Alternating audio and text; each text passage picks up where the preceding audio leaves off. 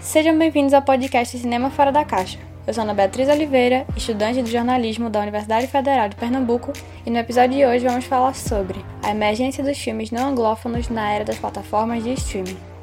Mas antes de começar a falar sobre esse assunto, acho importante desmistificar o nosso tema. Quando falo emergência dos filmes não anglófonos, me refiro às produções audiovisuais não inglesas que têm conquistado cada vez mais espaço no meio cinematográfico mundial dos últimos anos. Para entender como isso aconteceu, precisamos primeiro fazer uma breve viagem pela história do cinema. Muitos atribuem a criação do cinema aos irmãos Auguste Louis Lumière. Essa é a teoria mais aceita entre os pesquisadores da área, como Lucien Najib no segundo capítulo do livro Rampage World Cinema, Identity, Culture and Politics in Film, de 2006, e Celso Sabino em A História do Cinema para Quem Tem Pressa, de 2018. O que talvez muitos não saibam é que a criação do dispositivo que dá movimento a um conjunto de fotos capturadas em sequência e que as projeta para uma plateia contou com a contribuição de diversos inventores ao redor do mundo.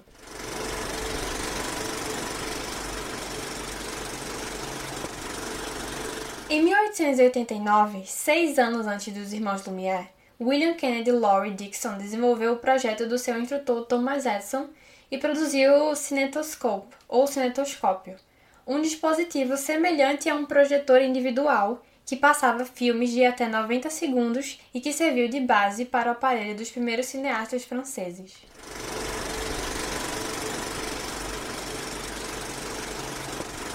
Foi na capital francesa do final do século XIX que a invenção que se tornaria o marco inicial da criação do cinema teve sua estreia.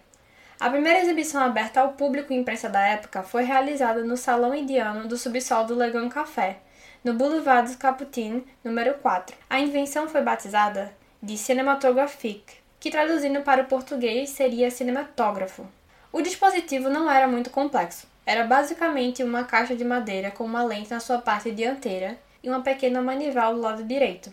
Tinha um formato compacto e leve, além de permitir que uma plateia de qualquer tamanho assistisse ao filme, diferente do cinetoscópio de Thomas Edison, que era limitado ao uso de uma pessoa por vez. Foi por isso que o cinematógrafo se tornou mais popular do que a criação do inventor estadunidense, que pouco mais de um ano depois da sua primeira exibição já havia chegado na África do Sul, aqui no Brasil, na Austrália e até mesmo em países do continente asiático como China, Japão e Coreia. Mas na primeira década do século XX, o epicentro do cinema mudou da França para os Estados Unidos. Os movies, abreviação de Moving Pictures, nomenclatura dada por Edison para os filmes, se tornaram cada vez mais populares no país norte-americano, tendo registrado em 1908 cerca de 600 locais de exibição só na cidade de Nova York. Edison, inclusive, é considerado até hoje pelos estadunidenses como o precursor do cinema. Foi a partir desse ponto que os Estados Unidos passaram a dominar o cenário cinematográfico mundial, como John Hill e Palma Church Gibson ressaltam em American Cinema and Hollywood Critical Approaches, quando falam que, abre aspas, desde o final da Primeira Guerra Mundial, a indústria cinematográfica dos Estados Unidos tem sido o cinema dominante no mundo. Isso também significa que ela desfrutou de uma posição de destaque nos estudos de cinema. Fecha aspas. Só que com a chegada da internet, esse cenário começou a mudar. O mercado cinematográfico mundial começou um lento processo de despolarização, abrindo espaço para produções não anglófonas que antes ficavam limitadas a seus países e culturas.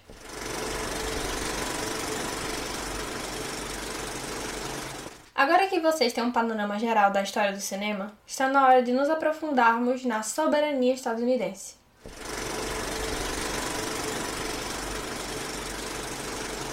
Como explicado no bloco anterior, o cinema norte-americano tem dominado o mercado internacional desde o final da Primeira Guerra Mundial.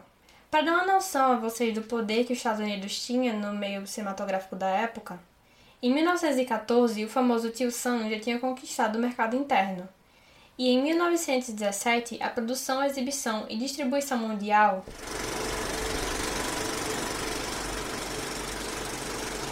Mas você pode perguntar: que condições geopolíticas proporcionaram que os Estados Unidos se tornasse uma potência no meio audiovisual? Bom, houve uma série de práticas que determinaram a soberania norte-americana na cinematografia.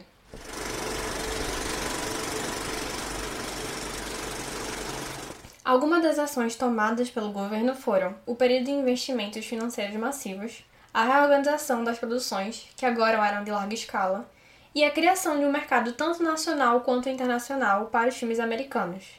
Um dos fatores mais importantes nesse processo foi o fim da liberdade de exibição ilimitada que as empresas exibidoras tinham quando compravam a cópia de um título das distribuidoras, o chamado direito absoluto de cópia e a criação de licenciamento ou aluguel do direito de um filme, que basicamente deixava o distribuidor com o direito de cópia e prendia o exibidor a um contrato. Além disso, segundo Richard Abel em Americanizing the Movies and Movie Media Audiences de 2006, a criação do Moving Pictures Patents Company, a MPPC, foi um passo importante para o domínio do mercado estadunidense, já que a MPPC juntou as patentes das empresas especializadas para regulamentar e controlar a produção e exibição de filmes. Para isso, a empresa de motion pictures começou o licenciamento das suas produções e fez pressão para que os exibidores só reproduzissem seus filmes, além de se mostrar como um produto mais atraente para os compradores, que pagavam pequenas taxas semanais para que as cópias circulassem em maior quantidade e de forma mais eficiente fazendo contraponto com as cópias antigas que eram retiradas de mercado depois de um curto período de exibição. A MPPC também oferecia seguro contra incêndios a preços acessíveis, que na época era extremamente interessante para as empresas exibidoras, já que acidentes aconteciam com frequência, por causa da facilidade com que as películas cinematográficas podiam entrar em combustão, já que eram feitas de material facilmente inflamável.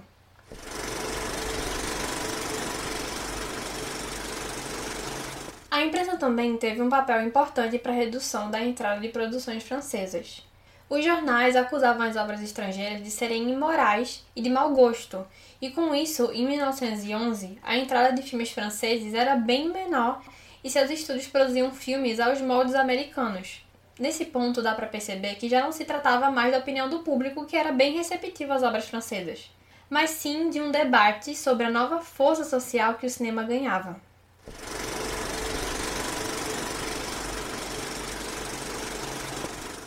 Mas se vocês acham que o cinema francês ficou parado enquanto a indústria estadunidense avançava, vocês se enganaram. Em resposta, o cinema francês começou a investir na qualidade de suas produções e três empresas se destacaram nesse período. A Film d'Art, que se dedicou a investir em atores, diretores e roteiristas associados à comédia francesa, e a Société Cinématographique d'Anton de Jean Let, que para simplificar vamos chamar de SKGL que focou em adaptações literárias. Além disso, a Pathé, uma outra sociedade francesa de cinema, tentou absorver o conteúdo americano, produzindo filmes de temáticas de faroeste, por exemplo. Mas infelizmente o tiro saiu pela culatra, porque essa estratégia não foi suficiente para recuperar o espaço no mercado norte-americano, já que os filmes mal pagavam pelos próprios custos de exportação.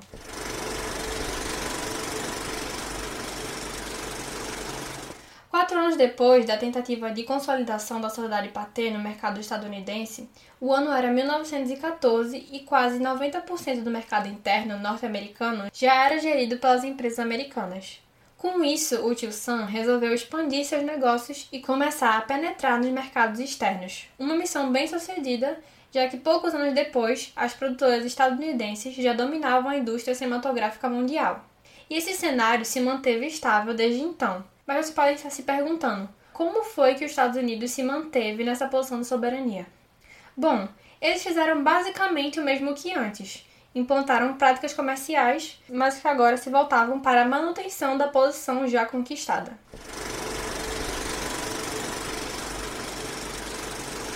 Gordon Kinden, um dos estudiosos do tema, aponta em seu livro The International Movie Industry algumas das normas aplicadas na oferta, demanda e estrutura do mercado que contribuíram para essa manutenção do poder. Uma das normas no campo da oferta foi o block booking, que, pelas próprias palavras de Kinden, consiste em condicionar licenciamento de um filme à aquisição de licenciamento de um bloco de outros filmes. E o blind buying selling, que é uma prática onde os exibidores não podem recusar os filmes adquiridos. Por causa disso, desde 1916, os cinemas franceses adquiriam e exibiam filmes americanos em pelo menos metade da sua programação anual, e raramente exibiam filmes franceses. impedindo que produções locais competissem de forma justa com outros filmes. Também houve um aumento na demanda de filmes, tanto no mercado interno quanto externo, que foi estimulado pelas propagandas que se aproveitavam do forte apelo que as estrelas de Hollywood e até mesmo o famoso American Way of Life tinham na época. Mas a posição dos norte-americanos não foi assegurada apenas por isso. Se vocês se recordarem das aulas de história, devem saber em que época tudo isso estava acontecendo. Era a Primeira Guerra Mundial. Por isso, além da queda na produção de filmes europeus, Londres, que era considerado o maior centro de distribuição de audiovisual do mundo, perdeu esse título para Nova York com o aumento de escritórios de distribuição no território norte-americano.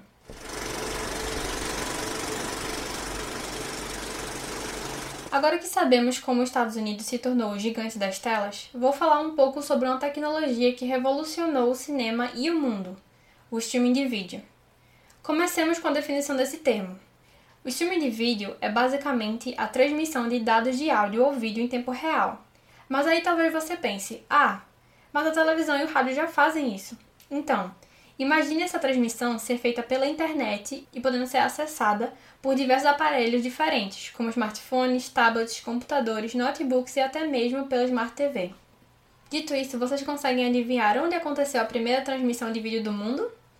Para aqueles que falaram Estados Unidos, parabéns, vocês acertaram. O primeiro formato de transmissão do que futuramente viria a ser as plataformas de streaming de vídeo que conhecemos atualmente aconteceu na metade da década de 90, no jogo entre o Seattle Mariners e o New York Yankees. E a transmissão foi tão histórica que foi capa da edição do The Times de Seattle de 9 de outubro. Inclusive, vocês podem conferir a capa do jornal daquele dia, transmissão do jogo completo e outros conteúdos relacionados ao episódio no site do podcast Cinema Fora da Caixa, tá bom?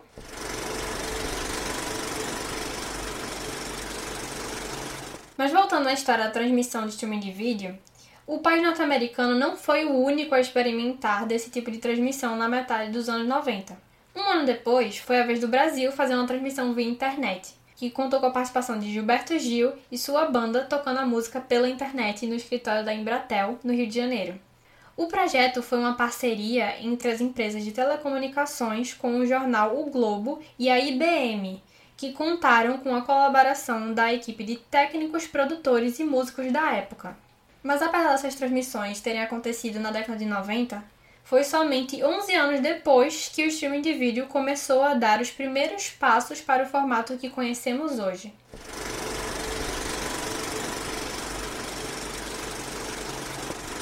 Hoje se assiste a mais filmes do que em qualquer época anterior, mas se assiste em casa. A frase de Nestor Garcia Canclini se encaixa perfeitamente nos dias atuais. Mas é irônico como foi escrita há quase 20 anos atrás pelo antropólogo argentino em seu livro Cidadãos e Consumidores: Conflitos Multiculturais da Globalização, de 1999. Desde a criação do videocassete aos DVDs, o público não precisa mais se deslocar para assistir a produções específicas em ambientes específicos. Podemos dizer que a audiência deixou de ser integralmente refém das salas de cinema, e essa conjuntura se torna cada vez mais comum nos dias de hoje. Se antes só tínhamos a opção de assistir aos filmes nas poltronas do cinema ou no sofá de casa, agora a sala de cinema ficou muito maior. No intervalo do trabalho, no ônibus para casa ou no assento do avião. Hoje, os espectadores podem assistir às produções de qualquer lugar e a qualquer hora. É verdade que a experiência não é a mesma proporcionada pelas salas de cinema tradicionais, mas a questão que queremos destacar não é a qualidade de experiência dos espectadores, e sim a acessibilidade.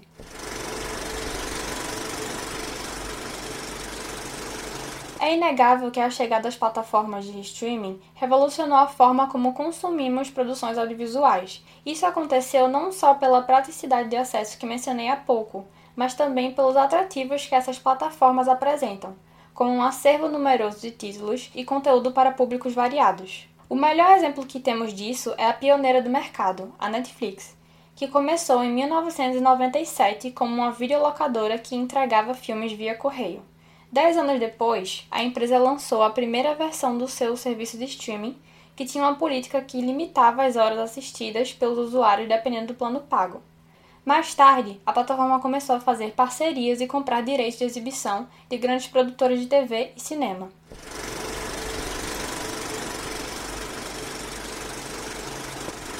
Foi assim que a Netflix se tornou o modelo que diversas empresas como a Amazon, Disney, Warner Bros. e Apple seguiriam para criar suas próprias plataformas.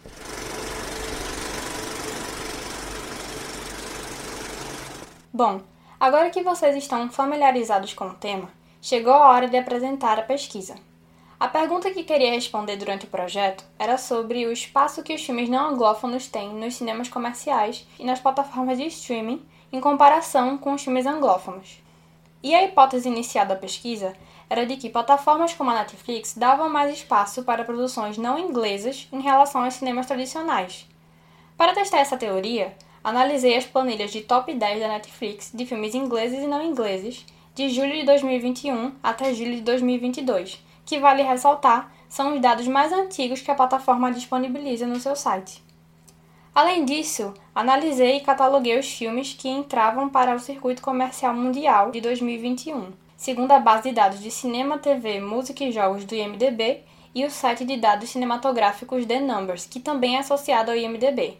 Dito isso, vamos ao que encontrei durante a pesquisa.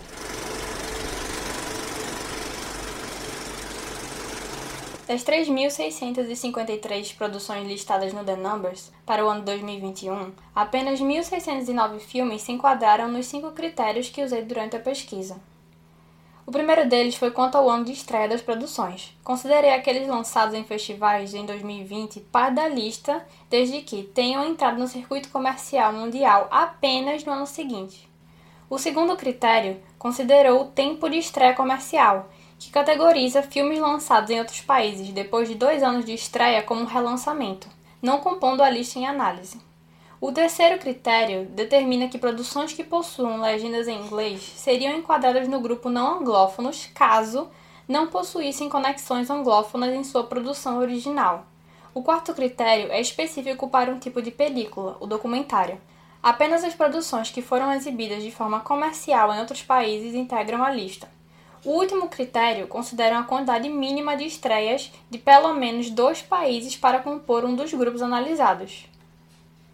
Tendo isso em mente, chegou a hora de apresentar os números da pesquisa, lembrando que todos esses dados estão disponíveis no site do podcast para vocês analisarem em detalhes.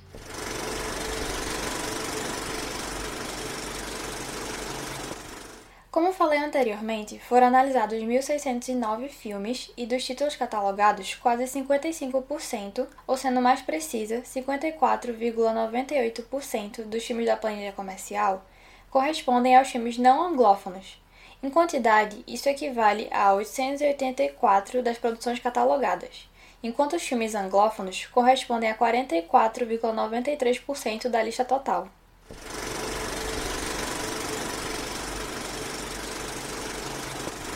Observando esses dados, temos a impressão de que o cinema tradicional tem dado mais visibilidade às produções não anglófonas do que às anglófonas. Mas se pararmos para pensar o que esses percentuais significam, percebemos que quase metade do número total de filmes de 2021 são em inglês ou têm alguma participação do idioma anglófono, seja na pré-produção, na produção ou pós. E vale ressaltar que, segundo os dados do The Numbers, a lista de produções de 2021 abrangeu 88 idiomas, então podemos dizer que o cinema comercial conseguiu equiparar a quantidade de produções não inglesas com as inglesas, pelo menos em relação às décadas anteriores, mas ainda há um longo caminho a percorrer quando falamos em oportunidades igualitárias.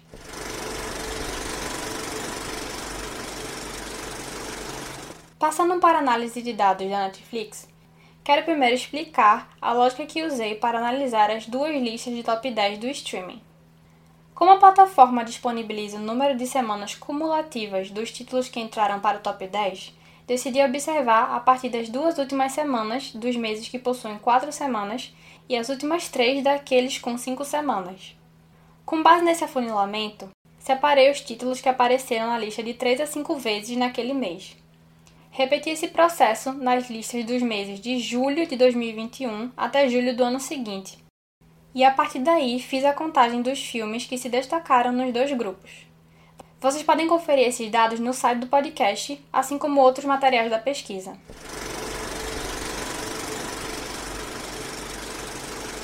Vamos aos números.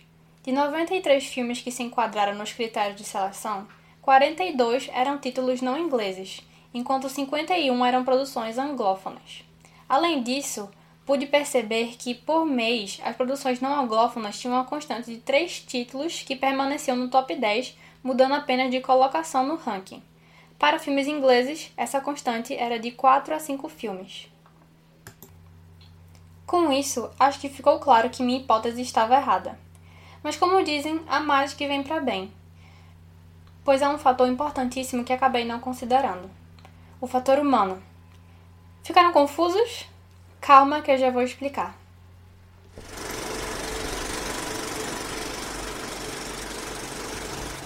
O que move as plataformas de streaming e o cinema comercial? Quer dizer, além do dinheiro. É o ser humano, ou melhor, o público. É por causa do público que, mesmo na era das plataformas de streaming, o cinema comercial se mantém como um negócio rentável. E mesmo que a indústria cinematográfica e os distribuidores, físicos e virtuais, escolham os títulos ofertados para consumo, quem determina o sucesso ou fracasso desses títulos também é o público.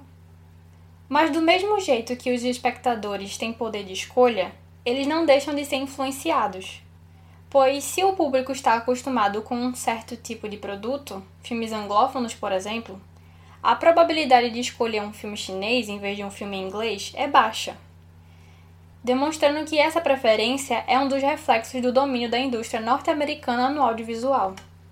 De qualquer forma, não estou aqui para dar uma solução para esta questão. Meu objetivo era apresentar dados que desafiassem minha hipótese e também deixar espaço para uma reflexão sobre a visibilidade que produtos audiovisuais não anglófonos têm na indústria atual e a retroalimentação da indústria anglófona com o público em geral. De qualquer forma, não estou aqui para dar uma solução para esta questão. Meu objetivo era apresentar dados que desafiassem minha hipótese e também deixar espaço para uma reflexão sobre a visibilidade que produtos audiovisuais não anglófonos têm na indústria atual e a retroalimentação da indústria angófona com o público em geral.